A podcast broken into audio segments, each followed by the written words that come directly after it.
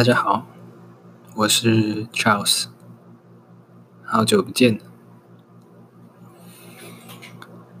Charles 最近呢，在忙一些生活的日常，跟大多数人一样，需要上班、工作。然而今天的主题呢，想跟大家谈谈的是情欲这件事情。其实一直以来，情欲本身就是很正常的一件事情。但在开始谈之前，我想提一个在性学上面很有名的一个。博士，如果你有听过的话，他会叫做金赛博士 （Kinsey）。那他在美国的应该算早期吧，有调查过一连串的性方面的知识。比较著名的，比如说他调查说，好像一九忘记是四零还是五零六零那个时候，就说有。多少的女性有过自慰的经验？类似像这样的问题，那其实，在当时的美国呢，还是很啊、呃，算是很前卫的。那至于调查结果什么的，我就先不谈，那个主题可能会超出今天的范围。但我想谈的是他前面的序言，他那本书，它叫《金赛性学》。报告。那他的书的序言，其实后来是另外一位博士接手。那他序言有一句话，啊，Charles 很喜欢的是说，啊，性本身呢，它就是一个正常健康的现象。然而，性方面的癖好或者是内容，这个是属于我们各自的隐私。那当我们缺乏这些性的知识或是正确的讯息的时候，我们常常会以比较情绪化的方式，或是从网络上用错误的知识去填补这个空间。那这个也是我们要谈性的一个原因。那我想这也是 Charles 今天想要谈。情欲这件事的原因，在这个礼拜的记录中，我发现我时常会有情欲上的波动，有时候很像就是日常中闪过的念头，或者是会在上班、下班的途中去观赏。或是去欣赏我喜欢的对象，但那个感觉好像没有什么固定的原因，就是很像一个呃很有气质的女生走过去，经过你身边，你虽然知道你跟她要去的是不同的方向，但你就是。忍不住的会回头，想看他一眼，然而马上就会有另外一个声音提醒你：这样子不好，这样子不太礼貌。然而，当我们离开了众人的视线，回到。只有自己知道自己的地方，还是会有那种感觉，就很像那个画面，像投影机的荧幕一样，打在你的心里，所以不时的会想要回头去查看。我想。也是会感觉到自己的情欲越来越明显，特别是 Trust 最近一直在练习去记录自己的想法和感觉。那在这个礼拜的共同性当中，我发现我的情欲，或是说我的性方面的欲望，比我想象中的还要来得强。但是在想到性爱方面的事情之前，我也发现，除了性欲之外，我的创造力。我的体力，我的活力也好，就是可以感觉到我自己的能量是很活跃的，然后也很亢奋。那这个在我的工作之中，有时候会常常需要用到这样子的能量，特别是。当我面对的人通常是比较低落的，或是不太晓得自己的方向的，那有时候，特别是状况比较危急的时候，我必须用我自己的能量去指导他，去安抚他，那同时还要能够运作我自己的生活。所以，这个情欲方面的能力，其实它不单单只有指性而已，有时候也会反映在其他的地方，或者是当我举一个例子来说，Charles 最近在看一个影集，它叫做《刑案侦讯室》（Criminal） 嘛。然后我觉得它虽然很单纯，就很像你看到的那个侦讯的场景，警方坐在桌子一边，然后嫌疑犯坐在桌子另一边，然后有一个单面镜，后面坐着其他人。但是在那个小小空间里面，有很多的情绪，有很多的失落，有很多的愤怒。有很多的压力。那我在发现，当我在情欲比较高涨的时候，我好像很容易会受到剧中人物的情绪波动，会跟着他们一起难过，也会跟着他们一起生气，或者跟他们一起。觉得受伤，好像我跟人的情绪更能够同步，因为我也是一个有感觉的人。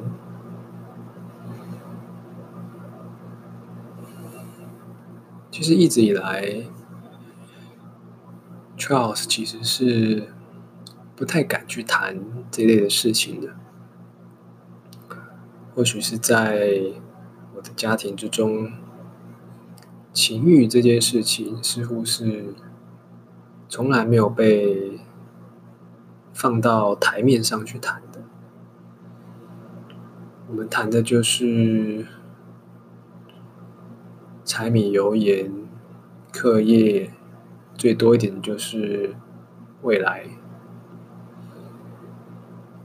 顶多谈到性方面，我们会谈到说要避孕这件事情，但是对于性欲的感觉、性的情欲对我们生活的帮助，或甚至其实它只是一个可以让我们自我愉悦、去探索的一个方式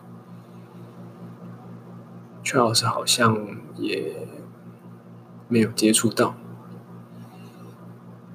从我有印象开始，我们在谈性教育的时候，女生被留在教室，男生就鼓励我们去打球。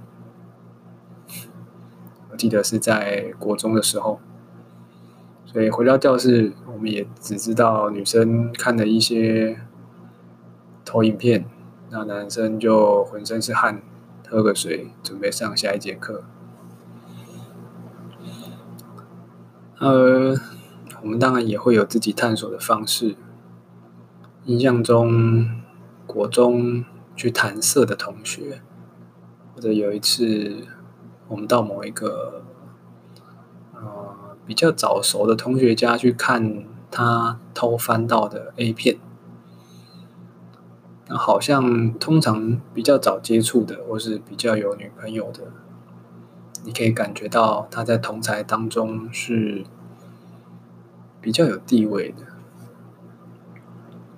因为我们大部分的人都不了解。那回到 Charles 前面讲的，这过程中有听到一些人是因为啊，可能无意间没有做好避孕，生了小孩，那可能就转学。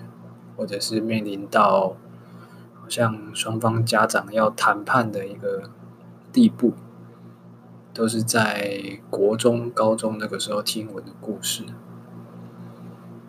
那那个时候，Charles 可能就有了一种感觉，是说去碰这个似乎是危险的，或是说是大家不允许的，可能等到以后再说。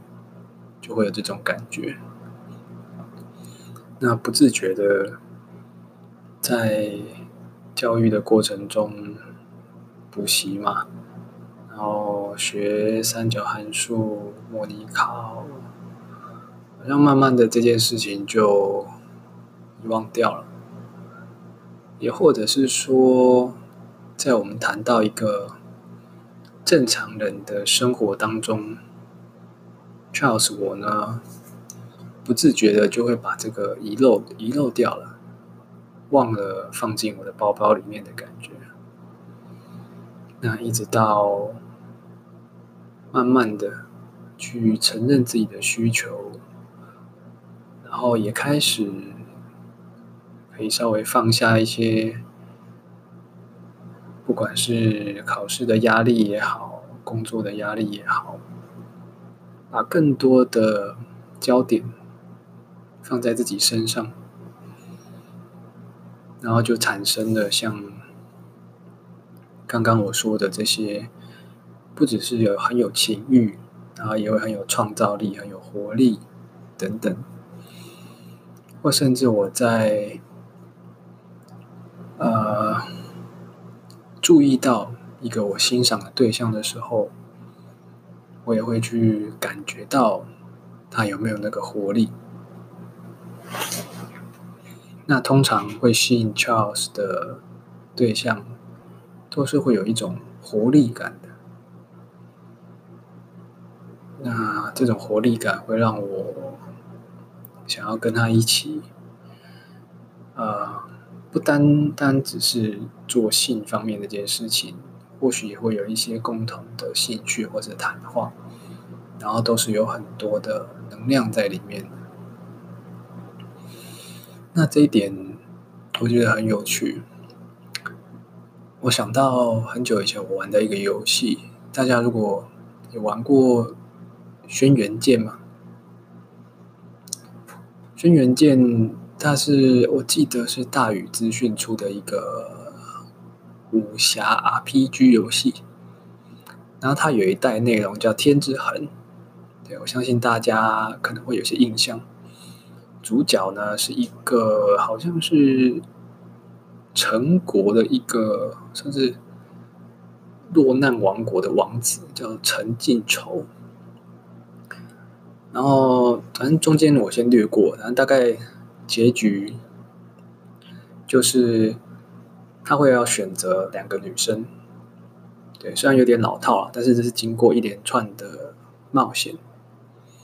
其中一个女生呢，她叫于小雪，她是一个个性有点内敛、矜持、很腼腆，看起来像是一个家庭里面一个支持弟弟的好姐姐，很贴心，很温柔。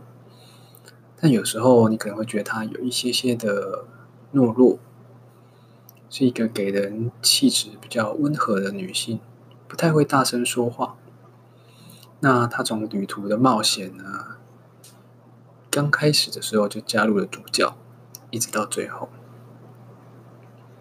那另外一个女生呢，她叫做拓跋玉儿，她就是一个算是拓跋嘛，拓跋氏一个少数民族的女性，一头黑发，大眼，然后身材娇小，但是婀娜多姿，算是一种敢爱敢恨的类型。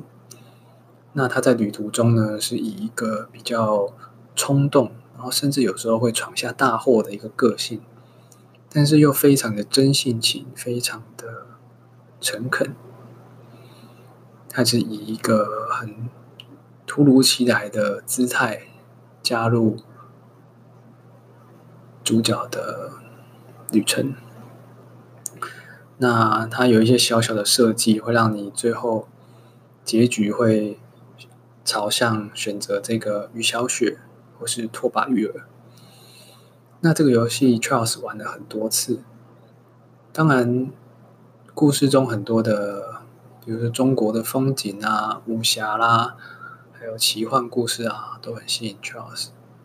但很有趣的是，我记得以前我的第一个选择都会选择小雪，就是比较温和内向。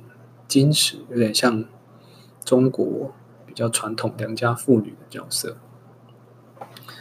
但慢慢的我发现，最近的 Charles 好像比较喜欢那个比较冲动、有个性、敢爱敢恨的，啊、有点算浓情如烈火嘛，没有那么夸张，但是就是你懂那个意思的拓跋玉儿的角色。对，这种小小的转变会让我觉得很有趣，反而好像是自己当初本来不太能接受性情里面比较刚烈、比较炙热、勇勇气的部分，所以当我看到一个。这样子的对象，像拓跋玉儿这样子，一个很泼辣、很冲动，反而会有点害怕。但是现在我觉得那反而非常的吸引我，反而那并不是一个危险的事情，而是回到我前面说的性，或是说情绪这件事情本身，其实就是我们的一部分。那我们的文化、我们的教育，让我们不知不觉的在生活的习惯中忘了带他出门，留在家里，留在每天深夜回到的房间里面。那也是因为 Charles 的工作是跟心理智商有关。所以需要用到很多的情绪，需要理解很多人的情绪。那这个过程呢，也帮助我看到自己有很多情绪，那也有很多的情欲，很多部分会挑起我的感觉，当然也会有。反过来就是会让我没有感觉。那这些呢，其实谈到这些也并不是说要去解决它，或者是排斥它。可能 Charles 今天在这一集的节目中，只是想跟大家说的是，去承认。你的感觉本身就是一件很自然的事情。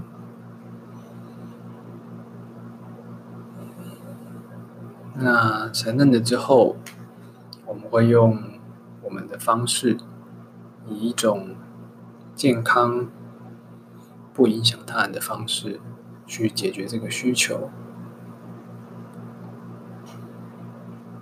我想到很久很久以前，曾经在一个杂志上读到一个很有趣的内容。